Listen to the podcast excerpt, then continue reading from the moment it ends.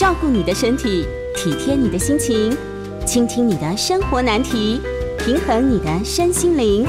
欢迎收听《全民安扣名医时间》。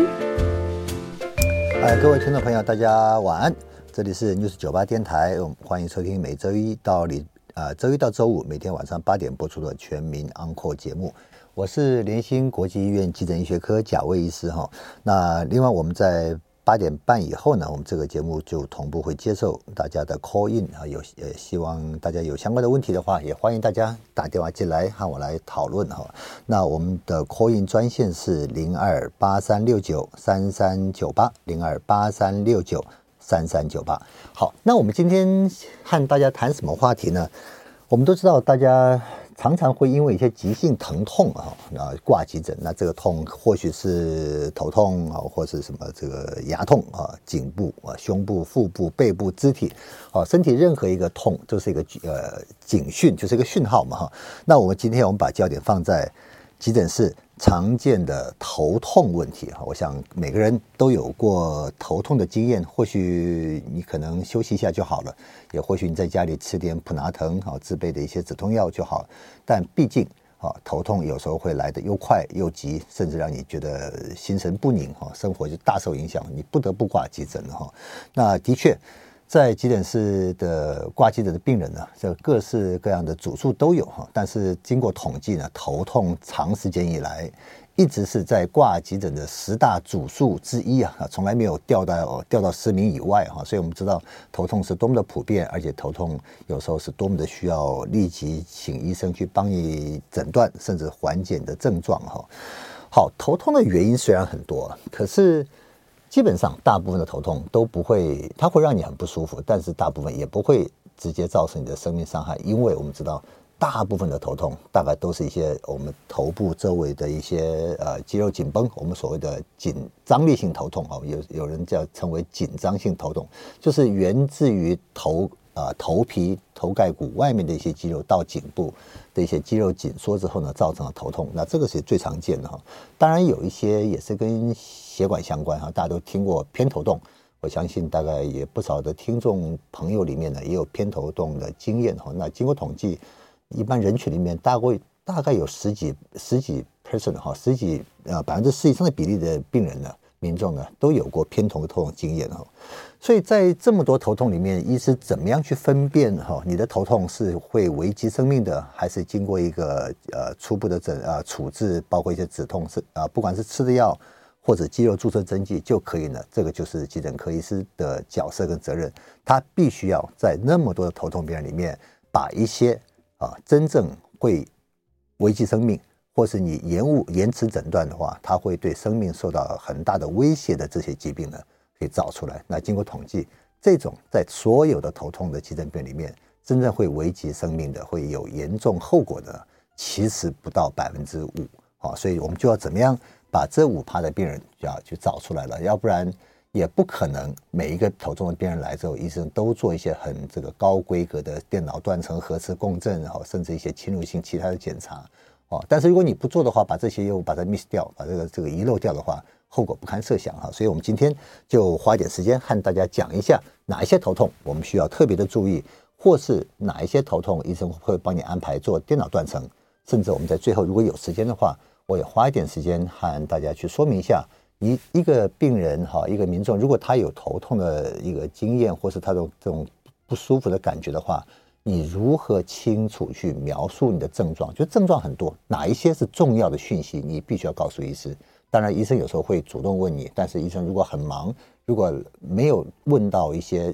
呃，这个一些一些讯息的话，你如果可以主动提醒医师，那医师也可以尽快去改变他的一些诊断的一些。一些一个流程哈，尽快帮你诊断。好，那首先呢，我们先看一下那么多头痛里面，我刚刚讲过的最常见的是肌肉紧绷，我们所谓的张力性头痛、紧张性头痛啊，或是一些来自于血管的，比如说偏头痛。那这两个头痛虽然常见，但是这两个头痛都不会造成生命上的一些威胁。好，那什么样的头痛会造成威胁？大家第一个马上想到的脑出血。哦，脑出血哈，那脑出血大概有两分成两类了哈，一个是外伤哈，经过外伤撞击一个外力撞击之后呢，它产生的脑的各种形态的出血，这是外伤引起之后脑出血哈。那另外一种就非外伤哦，就是比方说大家都知道，可能直接想到高血压，高血压之后你可能控制不好，一下就血这个一些微小细管呃血管破掉之后呢，造成脑出血，里面一个血块出来之后，脑压就增高了哦，这个大概就会引起头痛，甚至会引起意识改变哦，嗜睡、半昏迷到昏迷都有可能。好，那像这种头痛呢？呃，当然，它也可能会在，如果你还有意识，你还可以表达你的症状的时候，它会很明显。但这种头痛通常不太会被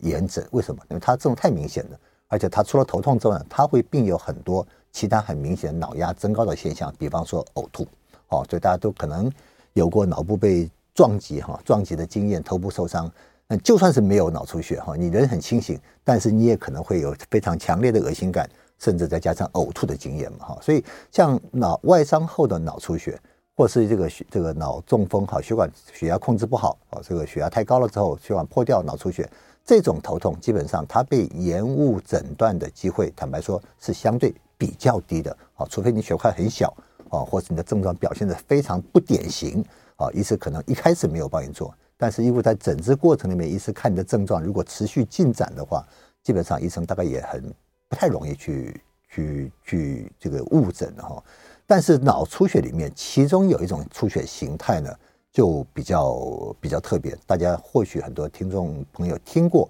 蜘蛛网脑膜下出血。那蜘蛛网脑膜下出血，它可以是外伤引起，结果脑经过一个撞击之后呢，一些小血管出血，但这个出血的位置呢，它不在脑组织里面，它在我们的三层脑膜，在第二层脑膜下。那第二层脑膜我们叫蜘蛛网膜。那蛛网膜下出血呢？那脑会被一个血水浸泡，浸泡了之后呢，它会一直刺激我们的脑部的血管，哦，或是造成血管收缩之后呢，你会有疼痛感。但是这种出血血水呢，因为它不是血块，它不会对脑的一个特别的一个部位产生压迫的作用。所以我们都知道，脑组织如果有一个血块去压迫到的话，被压迫的这个脑的细胞、脑组织呢，它的功能就会受影响。所以如果压迫在语言区，压迫在你的运动区，压迫在感觉区，像这种重要的神经区域呢，被压迫，它的功能一旦受影响，你会很明显的就表现出神经症状。哦，但是蜘蛛网脑膜下出血呢，它比较特别，它不会直接造成压迫的症状，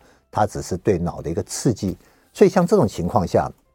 它有时候就只有表现头痛，而没有其他的神经症状。所以这个有时候的确。会诊治的时间可能一开始就没有抓到哈。那外伤还好，如果外伤你头很痛，甚至有强烈的恶心，甚至已经吐了，医生大概也不会延迟去安排电脑断层检查。但是如果你是不是外伤哈，有时候你只是一个高血压控制比较不好，来的时候血压也不是特别的高，那这种情况如果你产生一个头痛的话，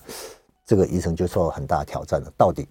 他要做电脑断层还是不要做电脑断层？那这种自发性的蜘蛛网脑膜下出血的话，有时候如果你一旦延误的话，有时候会快速恶化。因为像这种除了高血压之外，有一些人他是有我们大家都可能很多人听过叫动脉瘤、脑动脉瘤啊，所以在血压控制不好的时候，我们的脑里面的不正常的结构组织呢，脑动脉瘤一旦破掉，它可能就开始渗漏血液，甚至持续在出血。所以像这种没有压迫的时候，那脑开始受到一个血水的刺激之后呢，它会产生一个厉害的头痛，所以像这种情况，如果你没有在第一时间快速诊断的话，就比较哦，就比较危险了哈。那除了脑出血之后，大家也可能听过，比方说脑瘤哦，脑可能是脑里面自己长瘤，也可能是身体一些其他部位的系统有一些癌症的产生之后呢，呃，转移到脑里面去，它会产生一个脑压增高，有一些局部压迫的症状哈，也会造成头痛。那这种头痛。如果是压在比较刚刚讲过的，压在比较明显的功能区，你的功能影响，比如说语言是最明显的哦，本来就可以讲话，讲得很流畅的啊，突然间我今天变得比较大舌头哦，然后突然讲话讲得不轮转哦，甚至有时候表达开始是哎，我听懂啊，听懂家人讲的话，听懂别人跟我讲的话，但是我就是没办法讲，说我们叫失语症啊，像这种的功能这个缺损出现的话，那在病友头痛，那大概这种的。呃，电脑断层的检查，医生都会很快速的安排。但是有时候的确，它产生的功能区的影响，它不是那么临床上明显可见。除非你再接受一个比较完整的神经学的检查。哦，所以像这种情况的话，有时候如果延误诊断，那当然也会比较明显。那另外就是一些所谓的脑瘤哈，所以脑出血和脑瘤像这种的脑里面已经实质产生了一些结构上的变化的时候呢，那这种头痛当然不能等。哦，所以等一下我们在下一段的时候呢，我们会去谈一下，那这些怎怎么样去医师呃，根据什么样的一些临床表现啊，会帮你排电脑断层？那什么样的表现不需要做电脑断层？那除了刚刚讲出血跟脑瘤之外，另外一个在临床上。也比较哈，也比较常见，就是脑会受到一些呃病理性的变化影响之后呢，临床表现明显头痛哦。但是那如果说你没有做电脑断层或进一步检查延迟诊断的话，会比较比较会有威胁性的，就是我们所谓的脑炎或是脑膜炎啊，颅内的感染啊，的确它也是比较严重的哈。所以大家都呃大家都有一些经验嘛哈，比如说你发烧的时候呢，感冒发烧，不管是流感还是新冠。你一旦身体在发烧的时候，大部分人都会觉得肌肉酸痛，同时也伴有头痛。那这个头痛到底有没有？它只是一个发烧的一个一个共同的症状呢？啊，通用症状啊，这是一个比较不具特异性的症状呢？还是它的感染已经波及到脑的神经组织，它已经跑到脑里面去了啊，造成脑炎或脑膜炎了？那这两个当然治疗就完全不一样了。不仅你的选择的用药抗生素不一样。你的治疗的时间不一样，你后面所产生的并发症或是一些后遗症也不一样。好，所以像这种情况就必须要尽快去做检查。哈，所以像这种头痛，大家都必须要特别注意了哈。那除了刚刚讲出血、肿瘤或是一些颅内的感染之外呢，当然还有很多的啊，还有很多的一些疾病呢，也都会造成头痛。比方说，大家都有经验，牙齿痛的时候，它也会，它也会怎么样？它也会牵扯到脑，也会有些人也会明显头痛。大家鼻窦炎很厉害的时候，当你的鼻窦它里面有阻塞，鼻窦压力增大的时候呢，它也会引起头痛。那我们刚刚讲过，除了我们的耳鼻喉的一些问题之外，眼睛哦也是一样。我们知道青光眼哦，急性的闭锁性青光眼，我们的眼压会急剧增高，那这个也会造成头痛或或者会呃明显的一些呕吐的反射，这个当然都会都会有了哈。所以像这种的情况，有一些呃还是很重要，比方说。急性青光眼，这个头痛它必须要尽快处理，因为那个处理的不是头痛，而是背后的眼压。如果你不给它降下来的话，你的眼睛、你的视力啊，就可能会在快速恶化。所以像这种的也需要尽快去诊治。所以头痛的问题，现在回过头来讲的话，它有些是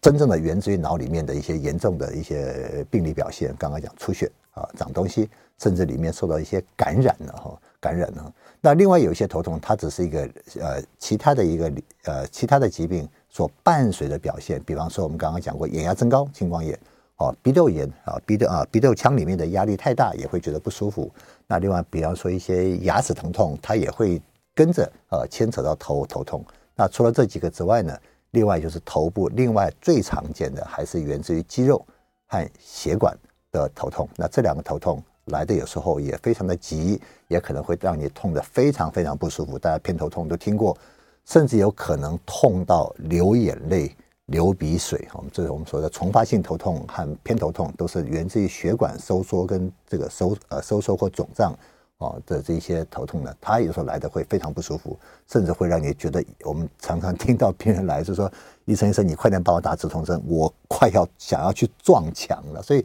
这种血管性头痛有时候的确很痛，但是这个它和这个身体的生命威胁没有关系。是不是这种头痛这么厉害头痛都要做电脑断层呢？那在我们在下一段的时候呢，我们会跟大家讲什么样的头痛你必须要做电脑断层，因为我们在急诊室最常碰到头痛的病人，还一直在争执，就是说，医生你为什么不帮我做电脑断层？你能够保证我没有问题吗？医生当然不能保证，那医生也不是故意在不帮你做电脑断层，因为医生在评估一个病人因为头痛挂进的时候，他要不要做电脑断层或是进一步的影像学检查的时候，他是有一些医学上的根据的哈。所以我们在下一段的时候呢，我们大概就会跟听众朋友去介绍一下什么样的头痛，我们会来帮你安排做电脑断层。呃，欢迎回到 News 九八新闻台全民安扩的节目，我是联兴国际医院急诊医学科贾卫医师哈。那我们的节目呢，在九八电台的 YouTube 频道也有直播哈，也欢迎大家在 YouTube 频道网络上来收看。那在聊天室也可以提出你想要和我讨论的问题哈。那我们在八点半以后呢，我们就接听开放接听大家的电话 call in 哈，有问题有欢迎大家打进来。好，我们的电话预告 call in 的专线是零二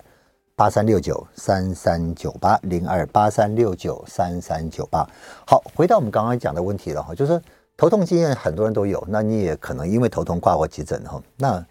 医生可能不见得每个头痛啊都帮你做电脑断层。那到底什么样的情况啊需要做电脑断层呢？每个人都怕这个里面长东西啊，对不对？里面每个人都怕。这个这个刚刚哎，我前几天撞到，我跌倒的时候去磕到头了哈。那我现在是不是对我虽然意识很清楚啊，意思是听听医生讲说，这个脑部撞到之后要观察，其实时间要很长啊哈。我会不会产生一些慢性出血呢哈？所以这边大概就会和大家先介绍一下什么样的头痛嘛，医生会在临在急诊室呢就直接会帮你做电脑断层。那我们先讲外伤好了哈。那外伤我们都知道，大家听过昏迷指数。当你一个我们的一个很清醒的人，比如说你现在在正专心在收听节目。你在 YouTube 上看我们的直播啊，你在听我在讲话。如果你的意识都很清醒啊，哈，你如果说轻微轻微头痛，如果并没有其他的一些神经症状，什么叫神经症状？会讲话的变不会讲话的啊，流利的变不流利的。我本来手的握力很强的，哎，奇怪，突然发现两边的力量开始有一些差异出现了哈。啊，这个大家都叫神经症状嘛哈。那如果你意识清醒，没有其他的神经症状的话，那如果你是在外伤的当下来呃挂挂急诊，那医师当然会评估你的一些风险。那如果你是很健康的一个成年人，没有一些慢性疾病，没有在服用一些抗凝血的药物的话。像像这种情况，医生有时候就不会帮你安排做电脑断层，因为当你脑部出现一些出血的症状的时候呢，通常会有一些症呃症状表现，比方说你的你的专注力、你的意识呃意识状态呢不会这么清晰，你的反应会变慢，甚至你会嗜睡。医师讲讲话之后，你可能撞了之后就会睡着了。只要你的我们所谓的葛氏昏迷指数哈，大家听到昏迷指数不是满分，不是十五分哦，你到十四分、十三分。再加上有症状，通常我们大概就会帮你安排做电脑断层。我们所以，医师的昏迷指数是一个专业上的一个评分的一个方法，这是外伤哈。那外伤的情况，如果你的这个意识是十五分的，但是如果你有厉害头痛，或是一直在有明显反复性的呕吐的话，像这种的医生也会帮你安排做电脑断层。好，那更不要讲，意识呃昏迷指数已经不是满分，十四分以下。哦，像这种的一定会帮你做哈。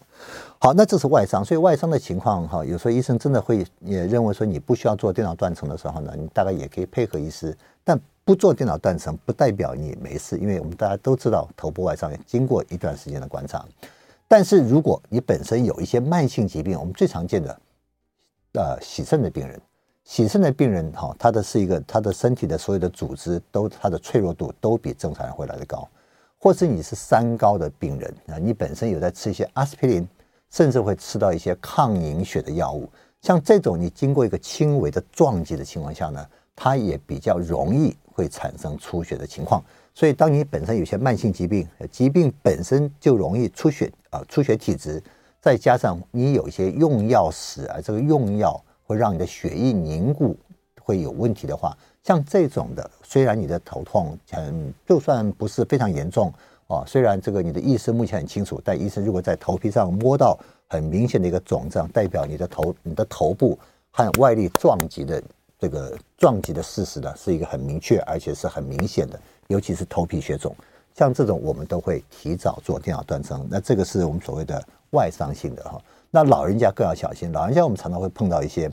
呃，这个慢性的，我们所谓的慢性硬脑膜下出血哈，那这个在老人家头部外伤里面是一个比较特殊的一个出血形态哈，这成年人比较不会。那两个年龄层极端，小小朋友和年长者，那这个因为他的脑一个是发育没有完全，一个是脑在慢慢萎缩，造成脑我们的脑和我们的头盖骨之间的空隙变得比较大，所以在一个轻微撞击，脑在里面晃动之后拉扯呢。他有时候会把一些细微的一些静脉小血管会扯受伤，他就会慢慢慢慢渗血。所以量少的时候，里面空间还大，它不会压迫症状，那也脑压也不会增高，它不一定会头痛，大部分都不会头痛。但是因为他的肾血是持续一段时间之后，它慢慢压迫到某个程度了，脑压开始高，你可能会头痛。那最常见的，它有一些其他的神经学上的症状表现，那这个表现就非常非常的分歧多元啊，这个这个常常有时候是很难以描述的哈。有时候我们突然间发现他的认知行为改变了，乱讲话。好了，乱讲话。我们说这个返老还童也好，老斑点也好，哎，就是他的行为性改变了。大家很多以为是长者失智啊，失智这个出现了啊，其实不是，它也可能是一些慢性硬脑膜下出血造成的。好，那这是外伤。好，那其实最重要的是非外伤哈，真正会有一些非外伤呃性的头痛啊，非外伤的原因引起的头痛，刚刚讲过脑出血哦，甚至脑长东西或是感染啊，这些东西有时候就比较。比较不容易马上判断出来了哈，但但有几个原则我们会抓到。第一个，你的头痛是在成年之后才出现的，比方说你在年轻的时候几乎很少头痛，但是这次五十岁以后呢，我们通常用五十岁做个阶段哈，一个界一个分界。五十岁之后呢，开始出现头痛，而这个头痛是感觉上它是渐进性的，每次头痛的程度会越来越明显。越来越明显，越来越明显，痛的时间越来越长，越来越长越长。本来或许啊、吃个止痛药它会有反应，但后来吃止痛没有反应啊。或许你有时候去看医生，医生也没看起来都还好，帮你打个止痛针止住了，但是后来再发生止痛针止不住了。所以像这种的成年以后，尤其是中年以后才开始出现的疼痛，那像这种的在第一次的检查的时候呢，你大概必须要经过一个比较完整的神经学。那这里面神经学有任何一种的时候，医生就有可能会帮你做电脑断层检查了哈。那另外就是说，你的头痛以前就有过，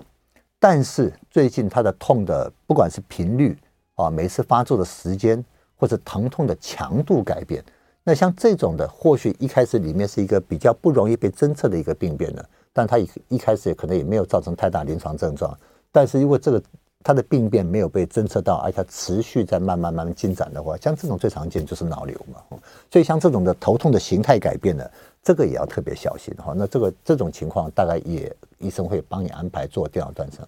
那另外一种头痛，我们在急诊室这急诊科的医生呢也特别特别害怕的，就是那种突发爆炸撕裂哈。就是我以前也头痛，但是今天这个头痛跟以前是完全不一样的哦。突然间发生的啊，而且这个痛呢，感觉就是我在这一生的经验里面，这一次是最痛的哦，感觉像感觉都要爆掉了哦，感觉要爆掉了。所以，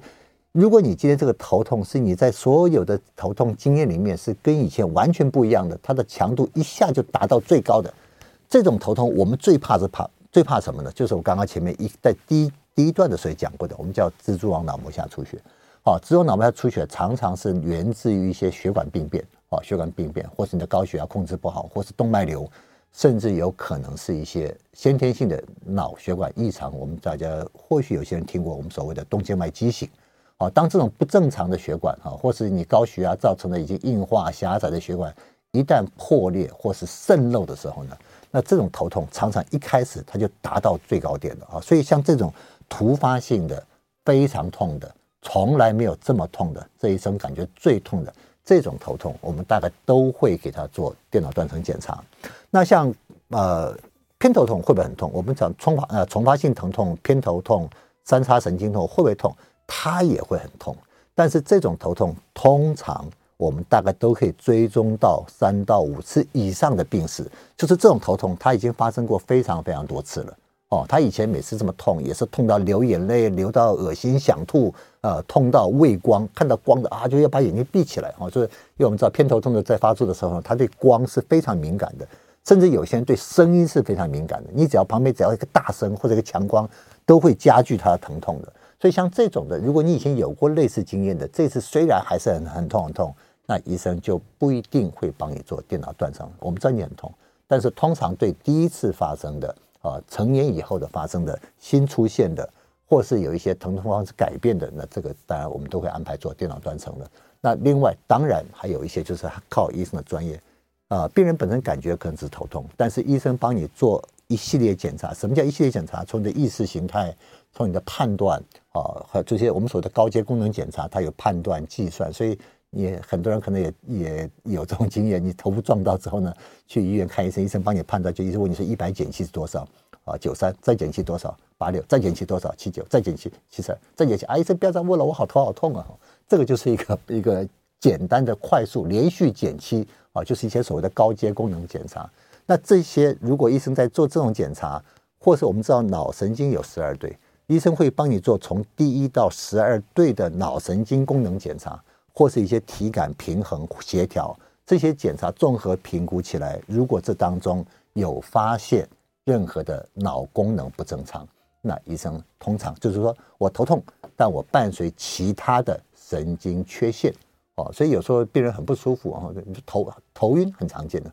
啊，头晕头痛都很常见，是不是每个头晕都要做？每个头晕都要做脑断层检查呢？医生就你看你的头晕有没有伴随神经缺陷。比方说，有些头晕的病人，他在做一些协调动作的时候，比方说医生让你去解开扣子，把扣子扣起来，让你绑鞋带、松鞋带，啊，或者叫你做一些鼻子、哈比手指的这种协调动作，你做得很差，那这个人叫神经缺陷。像这种的检查，而当你这种发现的时候呢，医师通常就会帮你做。电脑断层检查了。好，欢迎回到九八新闻台全民安扣节目，我是联兴国际医院急诊医学科贾维医师哈。那接下来我们开始要接听观众朋友的 call 电话哈，我们的 call in 电号码再重复一次：零二八三六九三三九八，零二八三六九三三九八。那另外，在 YouTube 频道上观看的朋友呢，我们也可以直接把问题呃打在聊天聊呃这个聊天的聊聊天室哈，聊天室。对，有些有些朋友已经在留言，好，等一下我就一一帮大家解答哈。那首先我们的电话，卢小姐，卢小姐你好。呃，你好，来，了解，哎，你好，晚安，晚安，不好意思，晚安，是，呃，想请教一下问题，就是因为常常会头痛，是，然后痛到会受不了，嗯哼，然后会头晕，而且会呕吐，是，然后不晓得是不是跟最近好像觉得血压比较高有关系，嗯哼，OK，然后另外还有个问题就是，是。呃，就是去看门诊的时候，我不知道我应该。看什么科别会比较有相关性，会比较有用。好好好，我这个我想卢小姐的问题，呃，可能困扰听起来还是困扰一段时间的哈。那卢小姐问题其实也我相信也是很多听众朋友大家这个很多人都面临到同样的问题。第一个哈，高血压和头疼没有关系哈，这个其实一般的哈，一般的血压高它不会直接造成头痛的。那很多人说不会啊，医生，我我每次头痛的时候呢，我就去量血压，血压都很高哈。那有时候这个血压偏高，它不一定是头痛的原因，但是你身体就是你身体任何的不舒服的时候呢，我们身体都会有一些反应。那这个反应通常第一个它会反映在我们的这个生理呃这个生理征象上面，比方说血压它会偏高啊。当你身体不舒服的时候，血压会偏高。那有时候呢，心跳也会加快，呼吸也会加快。那这个是我们在身体的面临一个比较危急状态的时候，身体的自然反应。所以你的高血压啊，你头痛的时候量血压，血压很高，它有可能是有其他原因造成头痛之后身体不舒服，造成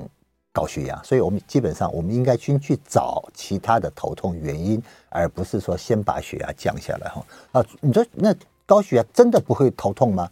的确，如果你血压很高的时候，当时产生一些脑血管病变的时候呢，或者你血压很高之后，你脑产生一些水肿啊、压力过大的时候呢，它也有可能会头痛。但这种的高血压引起的高血压急症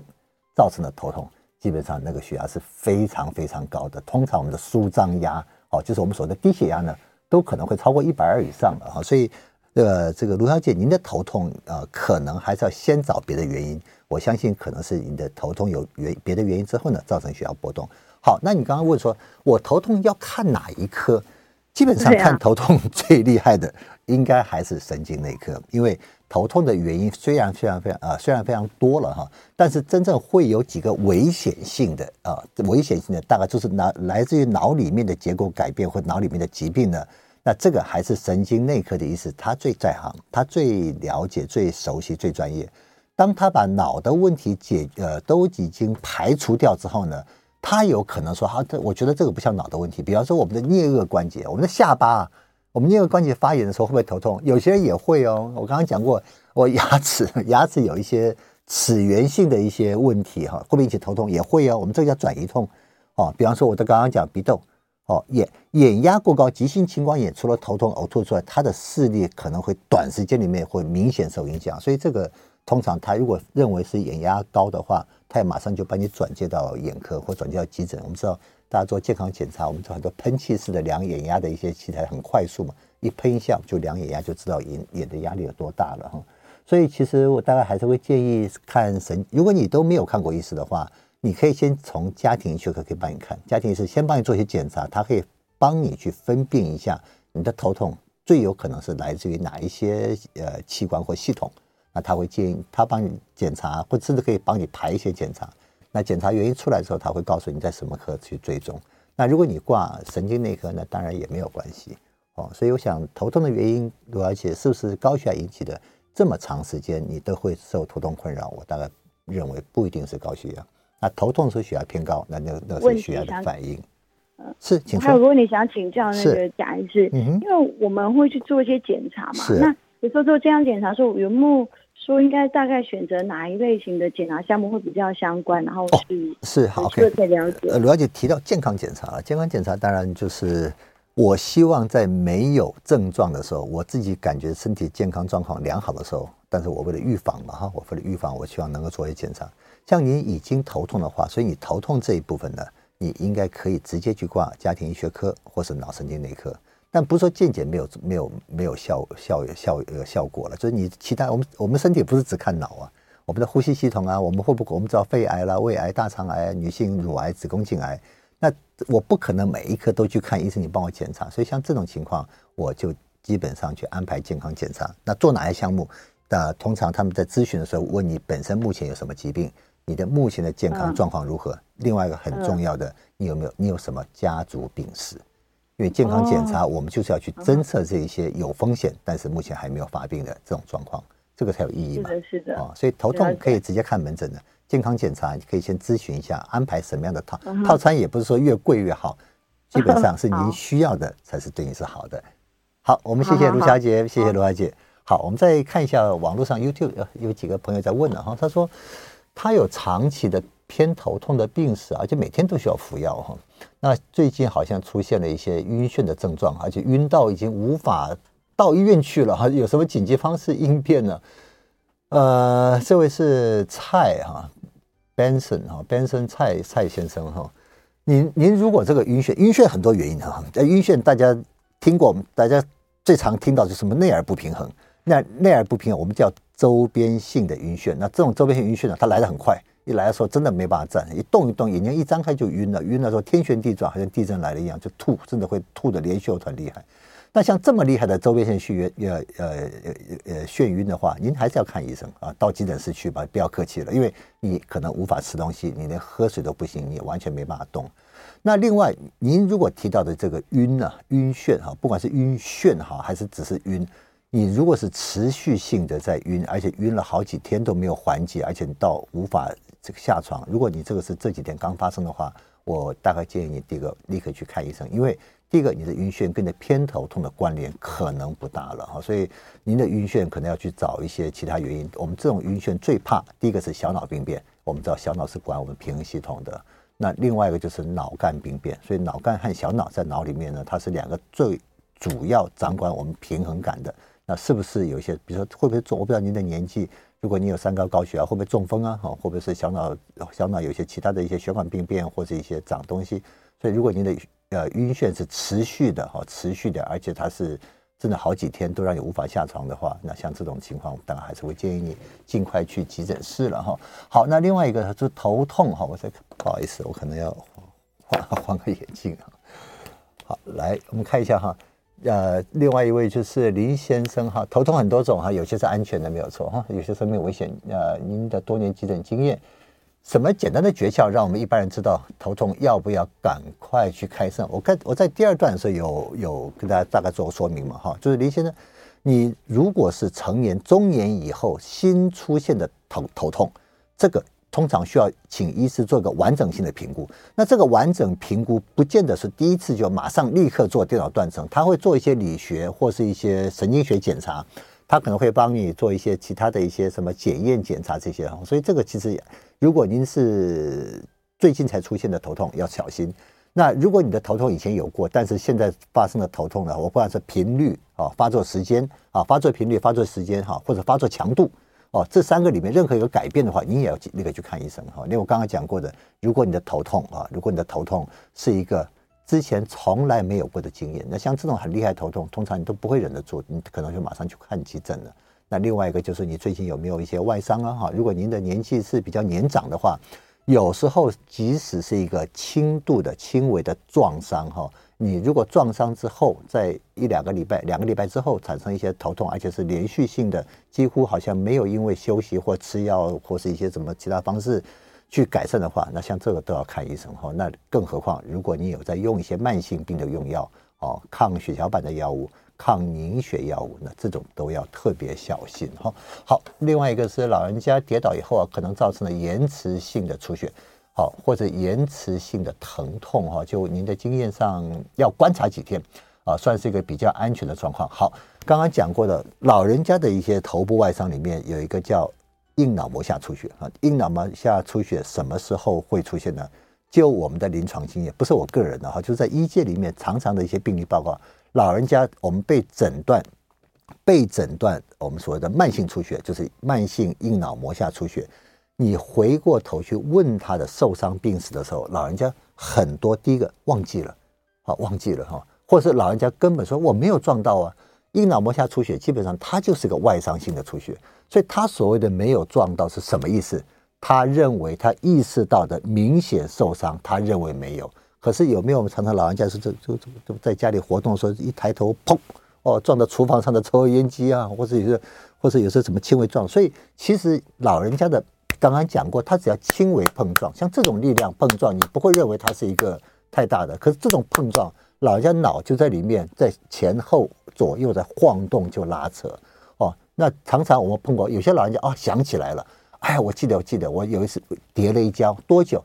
那已经两三个月了。所以，你们就知道，慢性硬脑膜下出血之后，它如果它的出血的速度是很缓慢的，它的脑萎缩是严重的，里面的空间是大的，它产生到压迫症状，的确有可能在两三个月之后才被医生诊断出来。所以，基本上我们的建议，老人家如果因为头痛或是一些一些这个头痛啊，或是呕吐去看医生的时候，你大概要回想到。最近两三个月之内，他是不是有受过头部直接撞击？哦，即使是你认为的一个轻微的小撞击，在老人家也都有可能，也都有可能哈。好，欢迎回到 News 九八新闻台全民安科的节目，我是联兴国际医院急诊医学科贾维医师哈。那接下来我们继续接听观众朋友的 call in 电话，来潘小姐，潘小姐你好，晚安。喂，晚安。潘小姐你好，晚安，晚安。嗯。贾医生您好，是你好，我是我一个最要好的朋友问的，是，请说，他是一位请说，他是一位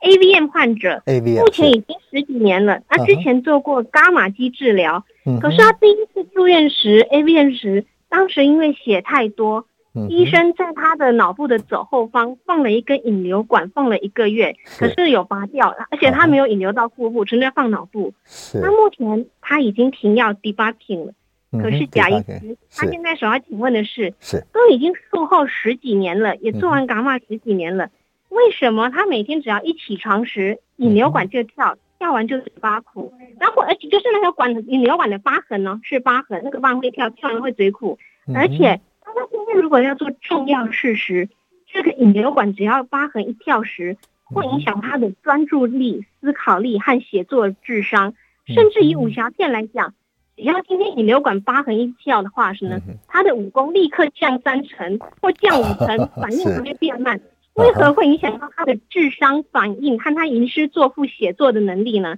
想想请急诊医学的贾医师来回答如何舒缓。谢谢您。好，那个好潘小姐，我相信应应该是您的好朋友了哈。那我先讲第一个哈，动静脉畸形，它的确在脑神经外科领域或是脑神经科领域里面呢，它是一个比较。不容易处理的疾病哈，所以那个时候听起来他就他已经破裂了，出血了嘛哈，所以医生先放引流管，然后或许那个是他是很多年前做治疗，是不是？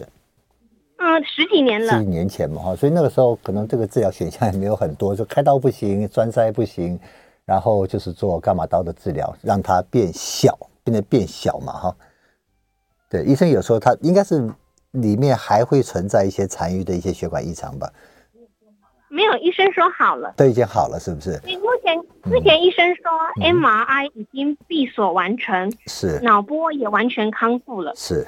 OK，所以他现在引流管还在哈。不过呃，潘小姐，我我我知道您非常关心的朋友了哈，因为我相信他的病史也会非常长了哈。就是他的现在可能残余，现在可能后面还是受头痛的困扰。第一个哈，他的头痛困扰和他的这个之前的 AVM 所谓的动静脉畸形哈，当那个时候的异常组织到后面整个过程之后留下来一些疤痕组织，甚至这个引流管现在已经拔除掉了嘛？他不是放永久性的腹内引流管吗？哈。没有，引流管已经拔除了，已经拔除掉，就是他术后的一些疤痕的地方，可能还是会觉得疼痛啊，甚至会有时候感觉到一些脉动在跳，对不对？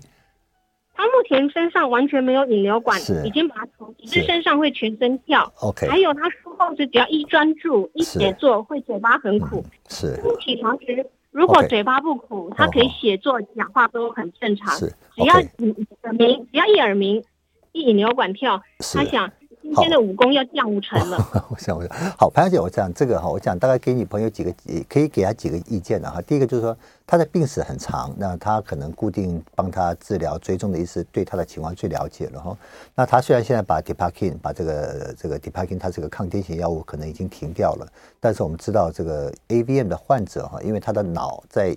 还没有开刀、还没有有症状、没有破裂的时候呢。他的脑组织其实有一些，他就会有一些血流分配不均匀啊，不够，甚至缺氧、缺血的反应。所以，像为什么 AVM 的患者他很容易有癫痫伴随癫痫的表现？那 Tipakin 他虽然停掉，他没有大发作了，但他的有一些的一些症状表现，会不会还是在一个脑的一个局部小放电？脑波目前侦测不出来，这个可能要回去和他的神经科医师讨论一下。所以您刚刚讲说他。常常会有武功丧失这个一半的情况下，他写作会影响，和医师讨论一下吧，因为最了解他的医师，那可能会再重新评估他是不是除了止痛药之外，要不要再用一些抗癫痫药物。好，我想白姐，因为我对你朋友的建议呢，我大概可以提供到目前的意见。好，YouTube 网络上有几位朋友，有几位朋友哈，他也有几个问题哈。呃，第一个就是说，